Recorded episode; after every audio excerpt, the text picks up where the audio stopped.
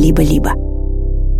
Кило Ромео Альфа Сьерра Индия Лима Сьерра Хотел Чарли Хотел Индия Кило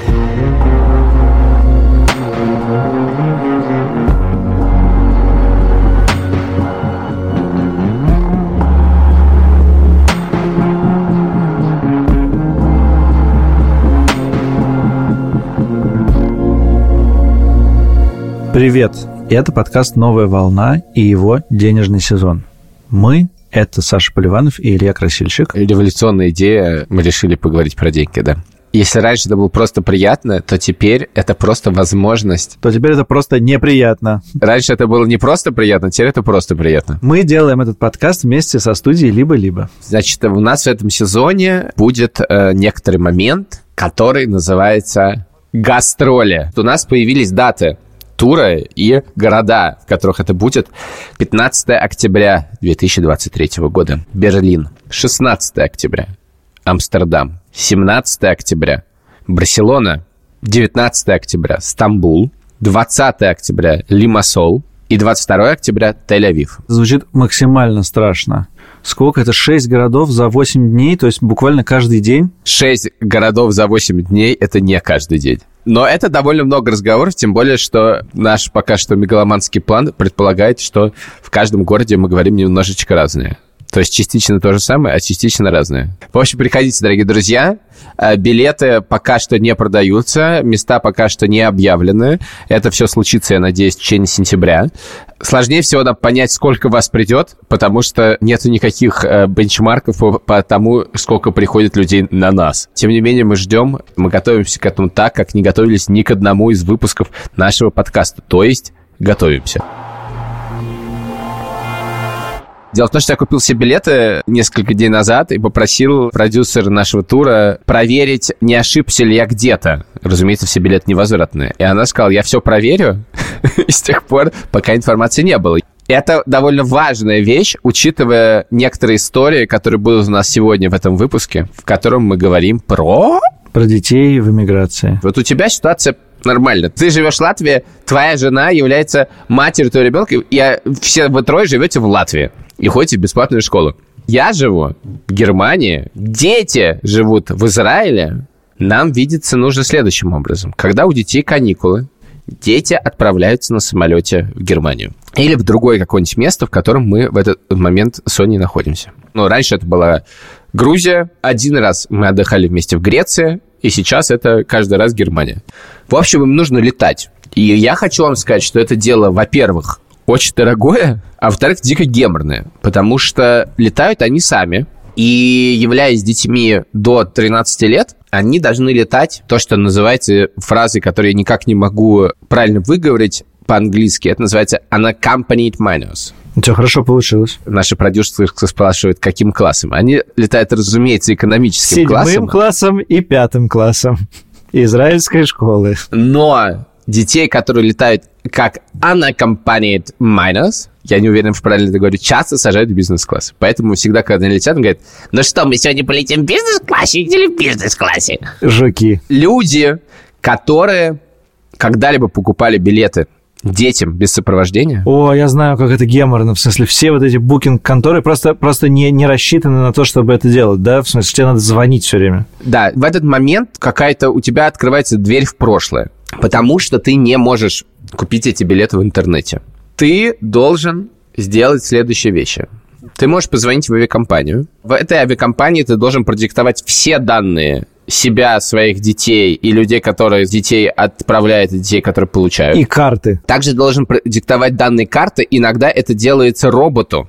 Это самый удобный способ купить такие билеты. Второй вариант. Ты должен идти в отделение, в офис авиакомпании. Тут другая ситуация. Дело в том, что ты, конечно, открыл дверь в прошлое, но большинство авиакомпаний уже эту дверцу закрыли. Поэтому найти в городе офис авиакомпании бывает абсолютно невозможным. Его просто даже в интернете сложно найти. А я думал, что типа у всех авиакомпаний есть офис натурально в, аэро... в аэропорту, в аэропорте, не знаю, как правильно. Про это тоже будет моя история. Дело в том, что я вот сейчас начинаю про это говорить и понимаю, как я настрадался и сколько всего мне хочется рассказать. У авиакомпаний, как правило, нет офисов. Ну, за исключением каких-то супер козырных типа Turkish Airlines. Но большинство компаний не имеет офисы, но бывают авиакасса, которая занимается продажей билетов для этой авиакомпании. В городах не самых передовых мира эти авиакассы существуют. Например, город Тбилиси. В Тбилиси можно было купить билет. Правда, надо было выстоять в очереди, правда, надо было найти соответствующую авиакассу. Правда, информация про эти авиакассы не всегда соответствует тому, что написано в интернете. И, правда, все равно не все авиакомпании эти авиакассы имеют. Но, тем не менее, ты можешь прийти, как правило, заплатить за это наличными, иначе будет дороже купить эти самые билеты, получить их в бумажном виде и еще доплатить за это, значит, чертово сопровождение. Это, в принципе, вариант. Так жить можно, думал я пока я не оказался в Германии. Наша постоянная рубрика э, «Реклама Германии от Ильи Красильщика». Давай. Когда я оказался в Германии, случилось несколько вещей. Во-первых, я забыл рассказать про историю с доверенностями. Дело в том, что когда ты отправляешь детей, тебе нужна доверенность. В доверенности должно быть написано, кто доверяет какой авиакомпании. Если ты в первоначальной доверенности не написал весь список авиакомпаний, которые тебе нужны, то тебе нужно сделать еще одну доверенность. Также эта доверенность должна быть написана в той стране, в которой ты отдаешь ребенка. То есть грузинская в Грузии, израильская в Израиле, европейская в Европе. В частности, однажды, находясь в прошлом году в Латвии с детьми, я понял, что мне нужна доверенность, чтобы отправить детей из Латвии. И тут я столкнулся с ситуацией, которая была абсолютно мне непонятна, как бывшему жителю России, что к нотариусу надо записаться. И выяснилось, что ближайший нотариус доступен через два месяца. Так нервно мне в Риге не было никогда. Я бегал по всему городу, каждому нотариусу, который есть, и все нотариусы меня посылали. В конце концов, с помощью э, великого чата «Новое Рижане» я обнаружил э, нотариуса в городе Саласпилси, кажется, в который я приехал. Она мне все сделала, после чего я выяснил, что не нужен никакой нотариус в Латвии, естественно, потому что если твои дети не являются гражданами Латвии, то всем абсолютно все равно, откуда и куда они едут. Но, тем не менее, все эти доверенности надо иметь. Потому что я хочу сказать, что, в принципе, эти доверенности не нужны более-менее нигде, но они должны быть. Илюха, где реклама Германии? Если, ребят, вы не знали, гимн Германии времен 1933-1945 года и гимн Германии сейчас — это один и тот же гимн. Там только убрали один куплет неприятный, типа вот это вот «Точиланд, Дойчланд», «Убирались», «Убирались». Знакомая история. У нас же есть маленькое время на маленькое лирическое отступление. Реклама Германии растягивается, давай. Короче, я шел ночью по улице и увидел похоронное бюро. Похоронное бюро называлось «Диевс Свете», а именно «Господи, значит, сохрани». То есть похоронное бюро называлось первыми двумя словами гимна Латвии. Ой, господи. Ой, ой, ой. И дальше я подумал, что в каждой стране должно быть такое похоронное бюро. Россия великая, похоронное бюро. А мальчики... Россия священная. Или, или священная, значит. Мальчики, вставайте. Похоронное бюро во Франции. Ты древняя. Похоронное бюро в Швеции. И так далее. Какие первые два слова гимна Германии? Einigkeit und Rechts und Freiheit. Два слова и, и сразу с переводом. Единство права. Ну, я открыл Википедию, сори, я еще не, не настоящий немец. О, вот в Грузии моя икона. Отличное похоронное бюро. Ладно, у нас опять получилась реклама Латвии. Давай все-таки перейдем к Германии. Что бы ни случалось в нашем подкасте, получается реклама Латвии. Господи, храни. Итак, главное, на самом деле, отличие заключается в том, какие авиакомпании летают из Израиля в Германию и сколько это стоит.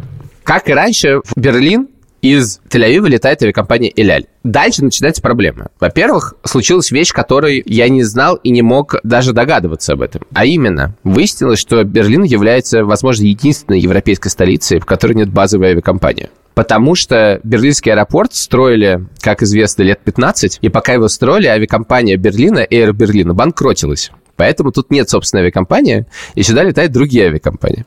Сюда летает много лоукостеров. В частности, эти лоукостеры летают из Тель-Авива. Но в лоукостер нельзя отправить детей без сопровождения. К сожалению, на этом заканчивается список дешевых авиабилетов, которые можно купить из Тель-Авива. Авиабилеты авиакомпании «Ляль» стоят как чугунный мост. Ну, подумал я, надо выбирать какие-то другие варианты. И начал искать. Я нашел авиабилет авиакомпании Lufthansa который летает в Мюнхен и Франкфурт. Билеты стоили тоже как чугунный мост, но я подумал, ну ладно, я могу встретить детей в Мюнхене. Я уже искал все варианты. Как, может быть, они долетят до Варшавы, я их встречу в Варшаве. Может, в Мюнхене, может, во Франкфурте.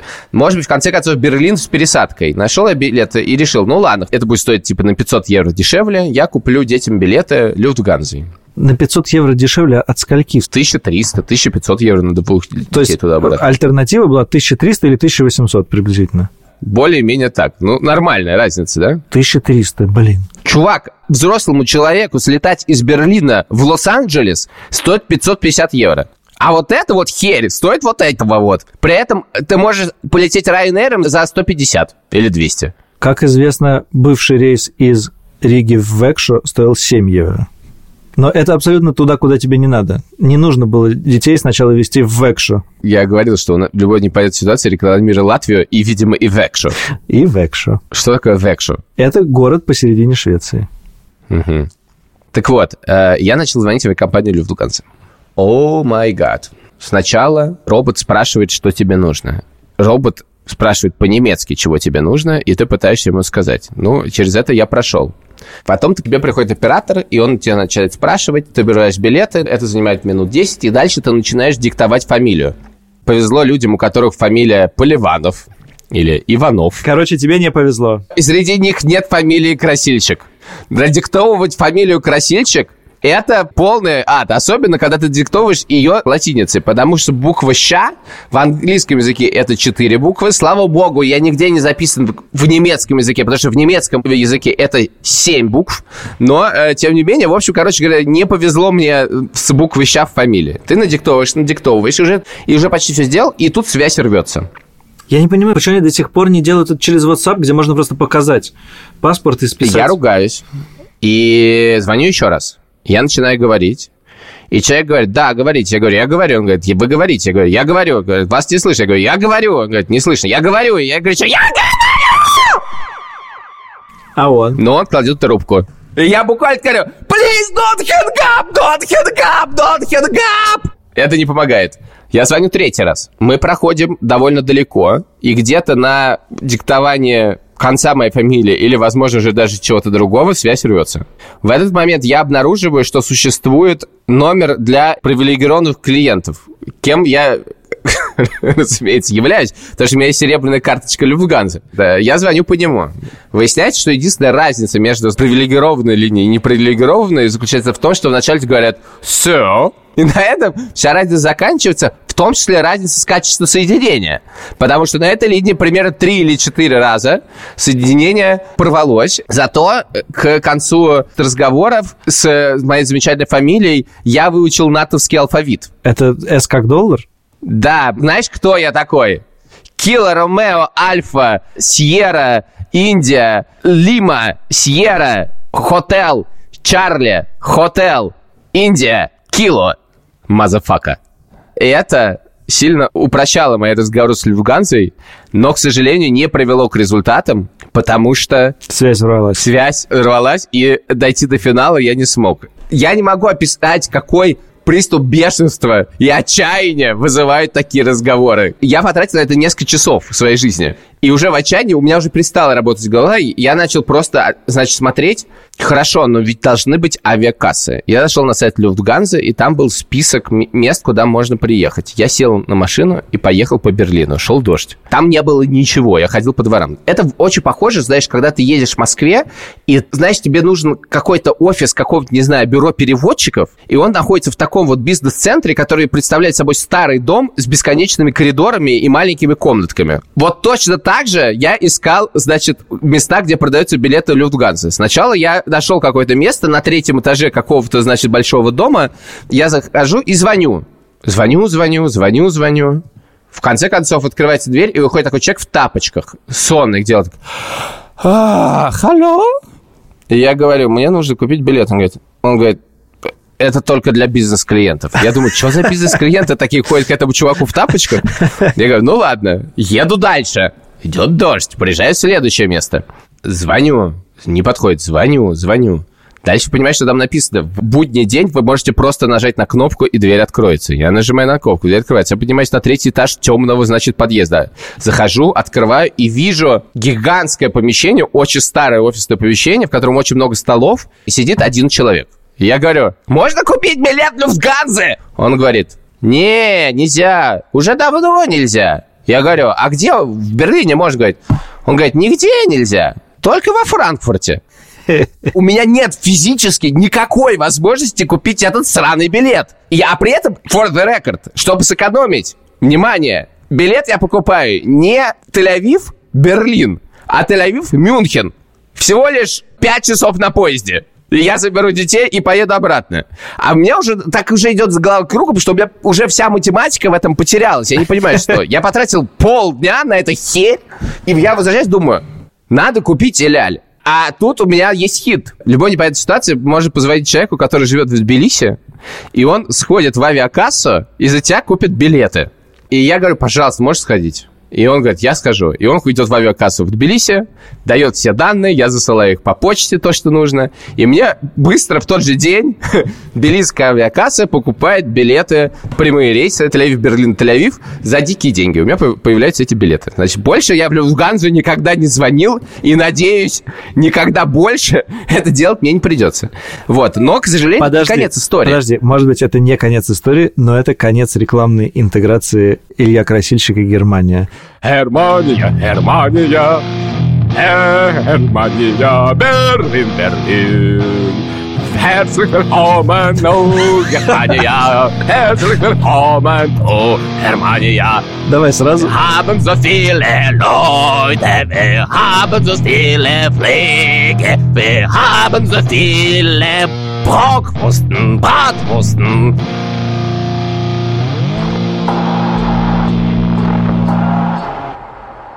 Я отложу пока момент под названием «Детям надо уехать», потому что там есть тоже есть что сказать. Давай э, сосредоточимся на моменте под названием «Дети тут». Значит, что значит дети тут? Давайте опишем ситуацию. Ну, во-первых, как часто дети тут? Надо сказать, что не так часто, как мне хотелось бы, но при этом довольно часто. Значит, э, да, вот рассмотрим только наш, так сказать, берлинский отрезок жизни. Мы сюда переехали в конце февраля. Дети здесь были три недели в конце марта, начале апреля. Потом детей довольно долго не было. Потом дети приехали в середине июля и пробыли здесь полтора месяца до 1 сентября. Мы записываемся 11 сентября, через две недели приедут дети почти на две недели. Вот, и потом они приедут еще в конце э, декабря, тоже недельки на две. Много радости, но как бы есть некоторое количество проблем. Проблема номер один заключается в том, что мы живем в квартире 65 квадратных метров, где все комнаты проходные. Поэтому дети живут в комнате, которая одновременно является гостиной, детской, рабочим кабинетом и передней. Надо сказать, что я был в этой квартире, и я удивлен, где там схоронились 65 метров, потому что ощущение очень маленькой квартиры, в смысле буквально, потому да. что во всех э, жилых пространствах происходит все. Да, и дети здесь жили полтора месяца. А, типа, туалет с ванной занимает один квадратный метр. Ну, то есть там буквально ощущение некоторое есть малости. Тесноты. Малости, да. Так сказать, тесноты, но не в обиде. Вторая проблема, что они вообще приезжают на каникулы. То есть им абсолютно нехер делать тут. Их надо развлекать. Но каникулы только у детей. Поэтому я все время придумываю разные, значит, развлечения.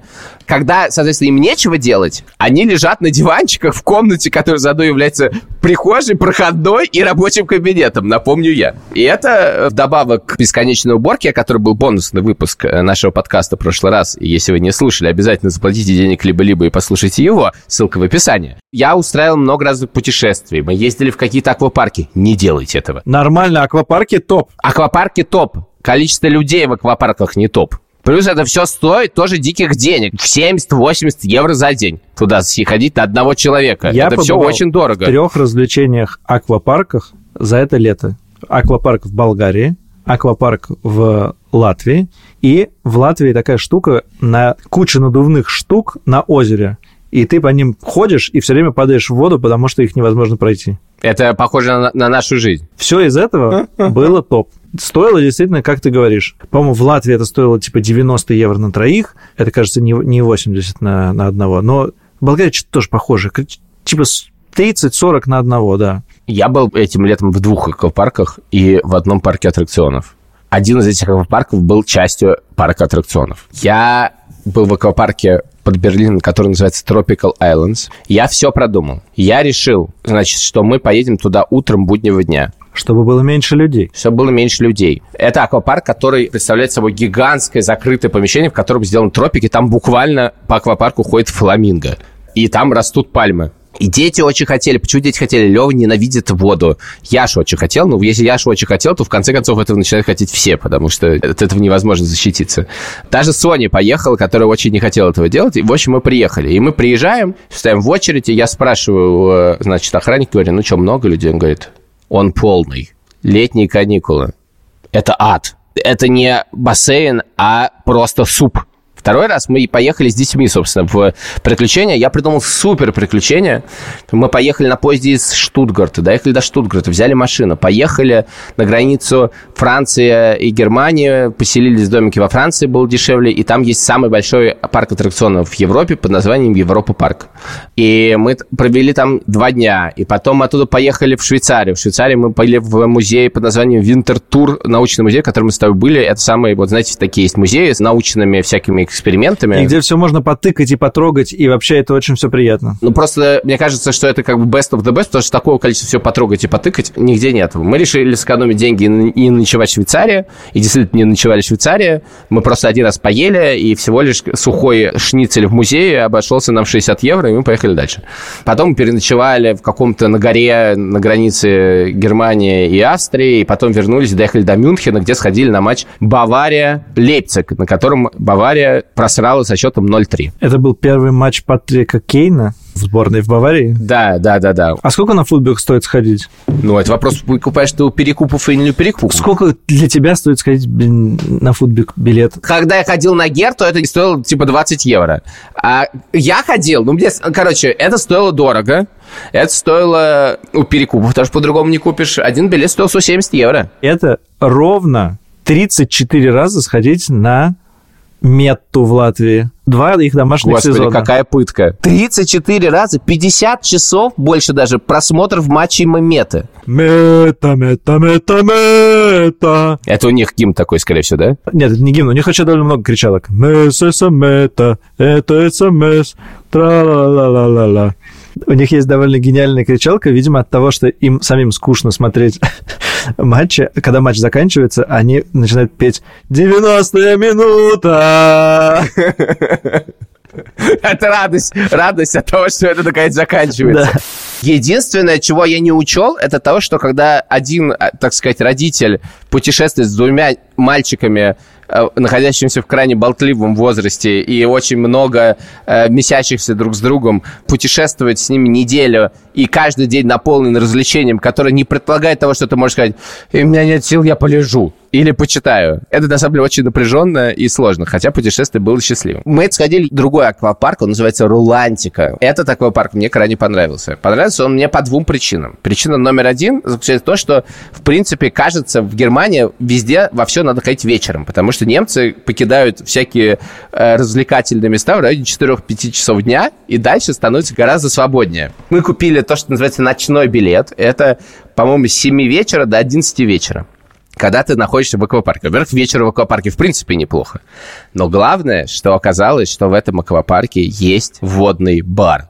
Водный бар – это правда буквально водный бар. То есть ты подплываешь в бассейне к бару, и не вылезая из бассейна, буквально в бассейне, находится барная стойка, за которой стоят люди и наливают тебе джин-тоник. Но они не плавают, а ты за этой барной стойкой как бы плаваешь. Ты плаваешь. Там есть барные стулья, которые находятся под водой. То есть ты сидишь на барном стуле в бассейне. Я тоже там был. Это очень странно. Это очень хорошо. Ой, не знаю. В этот момент это место становится интересным как и родителям, так и детям школьного возраста. Я не знаю даже, сколько стоили коктейли там, потому что, когда я увидел, что это есть, я просто даже не думал. Я немедленно взял, и, честно говоря, мне кажется, что туда просто можно ходить каждый день. Ты сидишь в теплой воде и бухаешь. У меня было немножко кринж от этого. Во-первых, э, я еще сидел не на стуле, а на такой штуке, типа которая тебя массажирует сзади, ну, вода. И поэтому я постоянно с нее сползал и все время держал наверху свой коктейль, чтобы он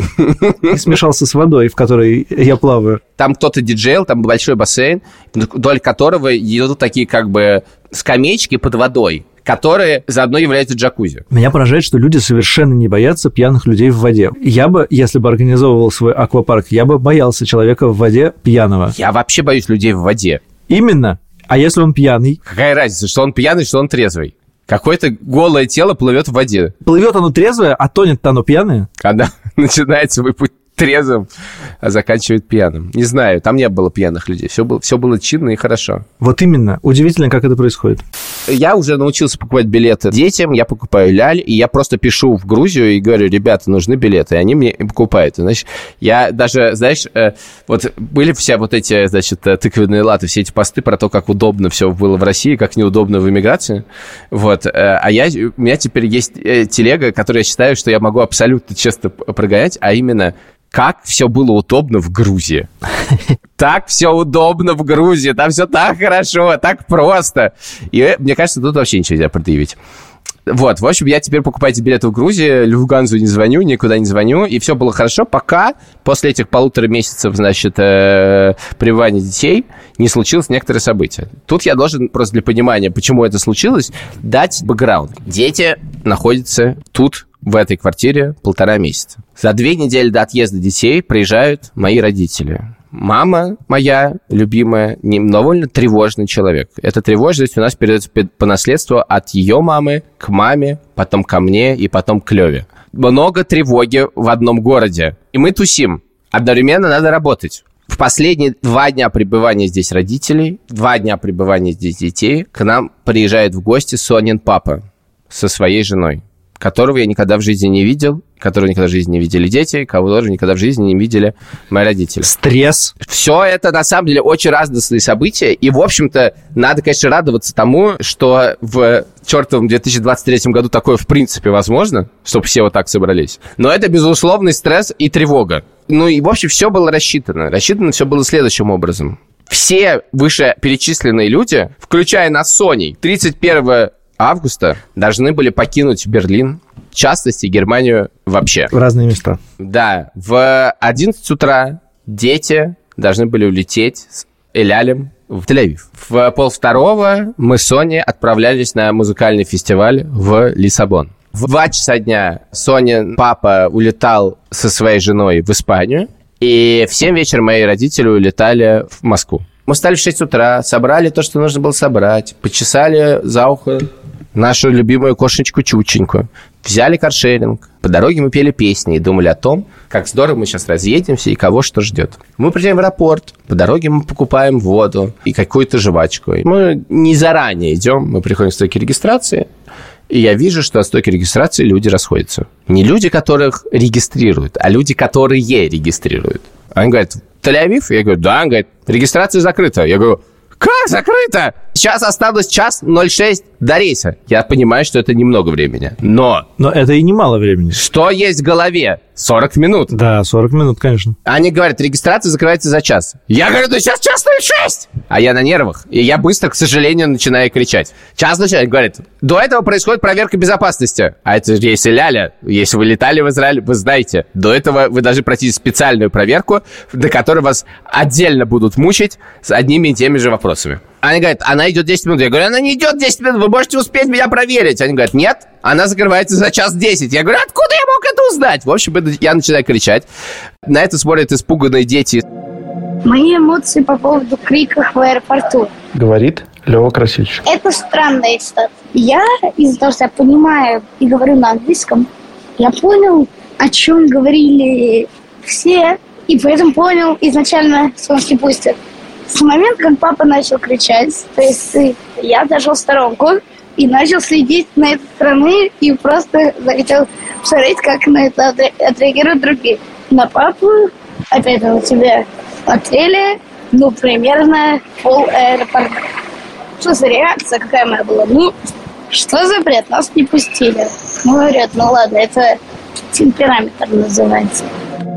Я нахожусь в состоянии аффекта, поэтому только потом мне пересказывают, что была, в частности, такая сцена, что люди мне стали говорить, перестаньте кричать, мы не будем с вами так разговаривать, после чего я начал кричать еще сильнее, и они продолжили со мной разговаривать. Все доходит до того, что в конце концов, ну просто от крика появляется полиция, с которой я тоже начинаю кричать, и все это в конце концов заканчивается тем, что я кричу «Oh, fuck you!» и ухожу. Также, кажется, были использованы фразы типа «What the fucking fuck?» говорил я. В общем, это была крайне неконструктивная беседа. Я считаю, что так вести себя нельзя. И в свое оправдание я могу сказать только то, что до этого у нас были полтора месяца дети, две недели мои родители и два дня Сонин папа. И все это был стресс, и мы очень устали и встали в 6 утра. Также кто-то, я уже забыл, кто сказал, что сцена, когда еврей в Берлине кричит на двух немецких полицейских, у которых висят автоматы и бронежилеты. Oh, fuck you! Это тоже интересная сцена. Но ладно, anyway, ничего не получилось. И вот мы имеем ситуацию. В ближайшее время уезжают мои родители, уезжает Сонин папа. У нас билет в Португалию через два с половиной часа. Есть дети. И, как вы понимаете, ну, родители улетят, и Сонин папа улетит. Но мы не улетим, пока дети тут. А дети не улетели. Я, значит, какой момент кричу, я хочу жаловаться, приведите менеджера, значит. Они говорят, никого не придем. Говорят, дайте мне бумагу, что вы нас не посадили. Говорят, никакую бумагу мы тебе не дадим. Я говорю, где Ляля? Они говорят, во Франкфурте. Короче говоря, я бегу в авиакассу. Потому что надо детей как-то увезти. Мы смотрим билет. Я бегу в авиакассу. Вижу, что в 11.20, через час 20 улетает польская авиалиния через Варшаву. И мы на них летали, и они норм. И э, они улетят, и э, тогда мы все сможем улететь. Я бегу в авиакассу, говорю, нужно билет. Он, э, чувак говорит, ну да, наверное, успеем. Я говорю, детям. Они говорят, сколько взрослых? Я говорю, ноль. Он говорит, у, нет, это только в компании можно сделать, мы такое не делаем. Я думаю, шит. Я возвращаюсь, мы начинаем смотреть. Мы смотрим билеты прямые. Вечером летит авиакомпания «Эляль». До этого летит авиакомпания Израир. Израир — это такая тоже э, израильская авиакомпания, про которую недавно выяснился гениальный факт, когда у них есть выбор возраста, и там есть возраст от 0 до 12 и с 18 до 65. Что происходит с людьми, которым между 12 и 18, ответ не существует.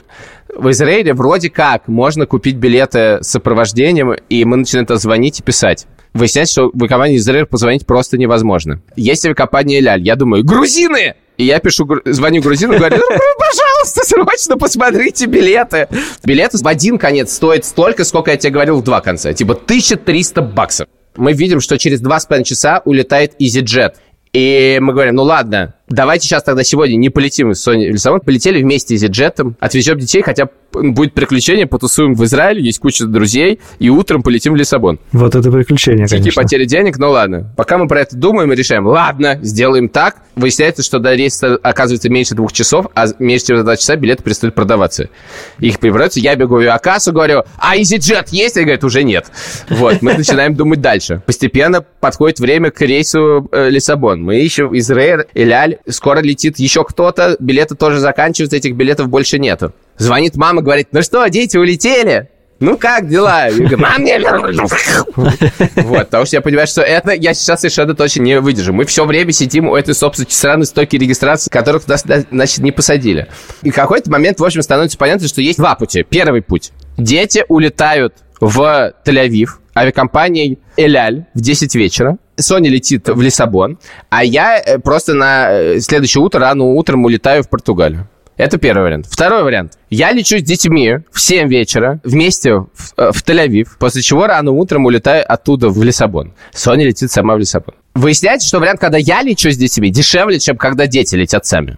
Хм. Мы покупаем билеты, значит, из Рейером вместе в Тель-Авив. И после этого я покупаю себе билет 5 утра Тель-Авив-Лиссабон. И решаем, что Соня, значит, собственно, сейчас полетит в Португалию. Мы прощаемся с Соней, оставляем ее в очереди на проверку. А сами мы уезжаем, потому что нам нужно в... домой. Ну, во-первых, делать нечего. Есть несколько часов. Нужно... А главное, нам нужно домой, потому что если я лечу в Тель-Авив, мне нужен израильский паспорт. Поехали, доезжаем до вокзала Осткройц, садимся, начинает нас отпускать. Я, я говорю, дети, пошли в Макдак. И мы идем в Макдак. И все это время с Соней мы обсуждаем то, что как бы тупость, то, что Ryanair, и у нас есть чемодан, и чемодан на мой билет, а не на ее билет. Мы думаем, ее, придется ей платить за этот чемодан или нет. Мгм.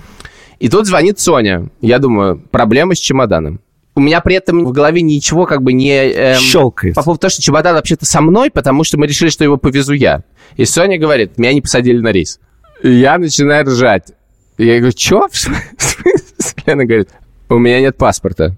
Выясняется, что паспорт у меня в рюкзаке, и что э, я ношу всегда документы, что не случилось в момент передачи паспорта, и Соню не посадили на рейсы. Соня абсолютно выпадает в осадок.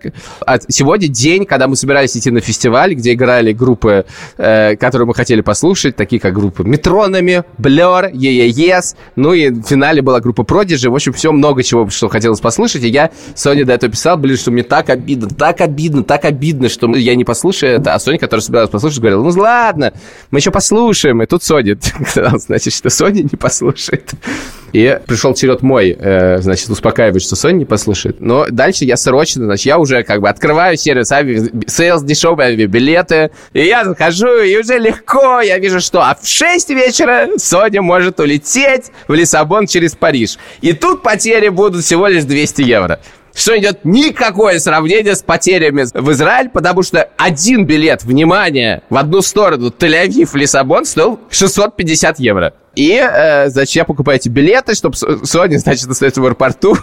Какая теперь ситуация? В 6 вечера улетает Соня, в 7 вечера улетаем мы, а в 8 вечера улетают родители. Сонин папа улетел. Ну, здорово, мы уезжаем, встречаемся с родителями, вместе с родителями, вместе едем в аэропорт. И они спрашивают, ну, а Соня-то улетел? Мне говорят, нет, Соня тоже не улетела.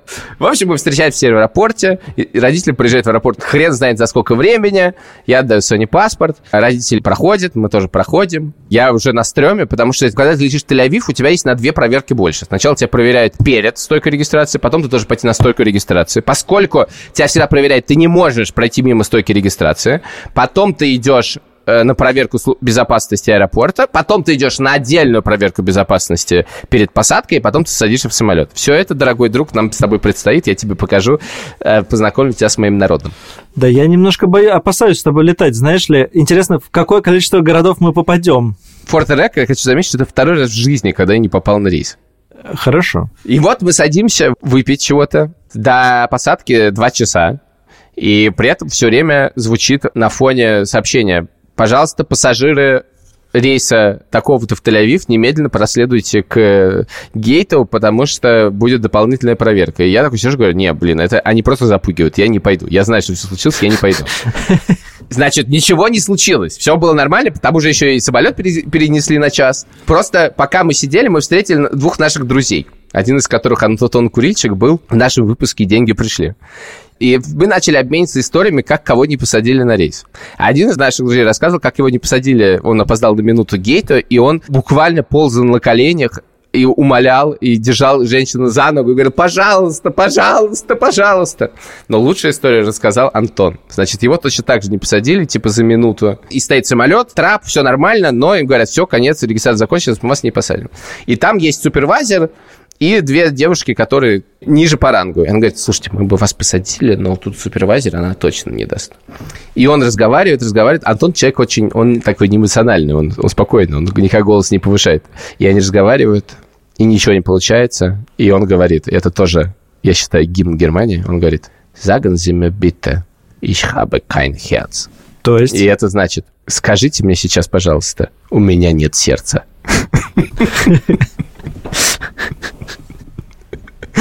А он только начал учить немецкий язык. Я думаю, что это самая длинная фраза по-немецки, которую он, в принципе, произносил. Склейка, 12 ночи. Я сижу в аэропорту Бенгурион в Тель-Авиве. Дети только что меня покинули. Это Тель-Авив, где есть куча моих родственников, друзей. Но я сижу в аэропорту, в котором совершенно не планировал сегодня находиться. В совершенно другой точке мира, буквально в противоположной. Как можно из Берлина в Лиссабон лететь и оказаться в Тель-Авиве?